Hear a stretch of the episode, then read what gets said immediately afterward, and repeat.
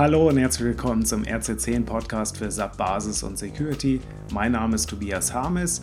Wir haben Ende des Monats, Ende April 2021 und das ist immer für mich eine Gelegenheit, auf den Monat zurückzublicken. Und ich schaue heute auf die Frage, was mache ich eigentlich, wenn ich nicht weiß, was die Vorschrift ist, ich sie aber trotzdem einhalten will. Und ich frage mich, sind eigentlich Melder von Falschparkern Petzen?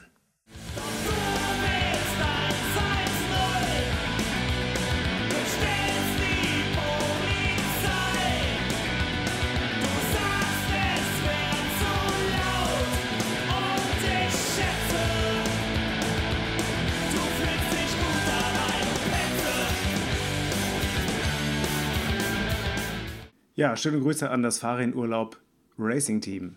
Ja, vor ein paar Tagen habe ich in der Lokalzeitung gelesen, dass jetzt mehr Bürger als je zuvor Falschparker gemeldet haben. Also da gab es eine Auswertung und äh, teilweise haben einige Städte in NRW, also die Statistiken waren über Nordrhein-Westfalen, haben in NRW da teilweise einen Anstieg von äh, 100 Prozent äh, festgestellt. Also doppelt so viele Bürger haben sich gemeldet und haben Falschparker gemeldet.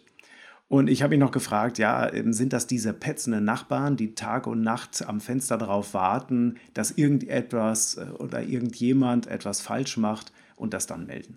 Ein bisschen weiter gelesen habe ich dann festgestellt, okay, es sind dann wohl eher Radfahrer, die also da einen Parksünder melden, weil sie ansonsten da über eine stark befahrene Innenstadtstraße fahren müssten mit ihrem Rad. Und äh, ich habe mich äh, gefragt, warum denke ich eigentlich überhaupt, dass jetzt hier der Autofahrer das Opfer ist und der Radfahrer die miese Petze? Jetzt kann man ja in Fällen von Falschparken, also von offensichtlichem Falschparken, ähm, kaum davon reden, dass also der Autofahrer nicht die Regeln kannte. Jetzt, äh, wenn die Regeln sich ändern, ist aber die Frage dann schon mal ein bisschen schwieriger, weil was ist jetzt, wenn zum Beispiel da ein neues Parkverbot äh, hingestellt worden ist, ein neues Schild und das hat dann der Autofahrer übersehen, weil das war halt neu. Gut kann man sagen, ist Pech, man muss sich halt umschauen, man muss immer aufmerksam sein.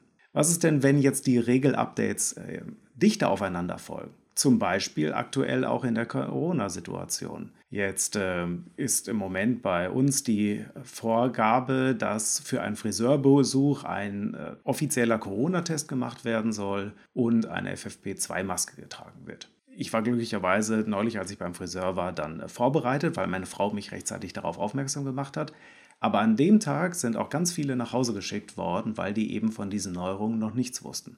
Und äh, jetzt könnte man natürlich sagen, ja, das ist ja auch ein bisschen naiv gewesen, ne? heutzutage irgendwie rauszugehen, ohne nochmal irgendwo nachzugucken. Ähm, das sollte man nicht. Ne? Man muss immer nachgucken. Aber wie häufig ist denn eigentlich äh, das notwendig? Also wann, wie häufig pro Woche muss es gemacht werden, damit es okay ist? Normalerweise bin ich ja von Berufswegen derjenige, der so mit Zettel und Stift genau guckt, äh, was ist hier, was finde ich hier und was ist davon nicht in Ordnung, also wo gab es Regelverstöße. Und das war tatsächlich dann mal die Situation, wo ich selber ja derjenige war, der sich jetzt an Regeln halten wollte, aber auch nicht mehr auf dem neuesten Stand war und dann erstmal von anderen darauf aufmerksam gemacht werden musste, was denn jetzt hier äh, die Regeln sind, äh, die ich ja eigentlich auch einhalten will. Und das bringt mich auf die Frage, wie können wir eigentlich uns gegenseitig dabei helfen, Regeln einzuhalten, ohne dass wir uns verpetzen müssen. Ja, ein Weg, den wir in, bei uns in der Abteilung, im Team gefunden haben, ist zum Beispiel, dass wir Process Release Notes versenden. Also wir haben ja quasi einen Change Newsletter, einen wöchentlichen. Und in diesem Change Newsletter wird genau beschrieben, was hat sich seit der letzten Woche geändert. Die verschiedenen Teams, äh, die hier miteinander arbeiten, haben die Aufgabe, ihre Prozesse zu dokumentieren. Und wenn sie da neue Änderungen machen, neue Dokumentationen erstellen oder Prozessänderungen vornehmen, dann wird das äh, Ganze zusammengetragen an einer Stelle. Da wird das alles aufgelistet und dann einmal in der Woche, montags, wird das dann an das gesamte Team versendet, sodass also eine Übersicht äh, zustande kommt, was waren Prozessänderungen, was waren IT-Änderungen an unseren IT-Systemen, sodass jeder sich dann immer informieren kann über Regeländerungen und Prozessupdates. Ich glaube, ich könnte so ein Push-Update irgendwie auch in der aktuellen Corona-Situation gebrauchen. Jetzt ähm, vielleicht wird das ja in die Corona One App noch eingefügt, äh, diese Option. Bis dahin versuche ich andere über Regelupdates auf dem Laufenden zu halten, weil ich ja auch selbst schon bereits davon profitiert habe.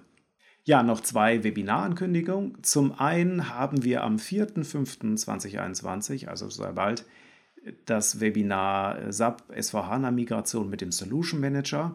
Wenn ihr also erfahren wollt, was der Solution Manager dazu beitragen kann, dass ihr die S4HANA-Migration besser hinbekommt, schaut da bitte mal rein. Stichwort Testmanagement und Management von Eigenentwicklung. Und das zweite Webinar, das findet am 19.05.2021 statt, ist SAP S4HANA, was Sie beim Thema Berechtigung beachten sollten.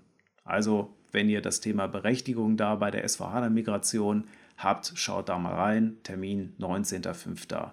2021. Ja, ansonsten danke für eure Aufmerksamkeit. Wenn ihr Anregungen habt, auch Fragen, Feedback, gerne eine Mail an mich senden an harmes.rz10.de. Ansonsten macht es gut und bis demnächst.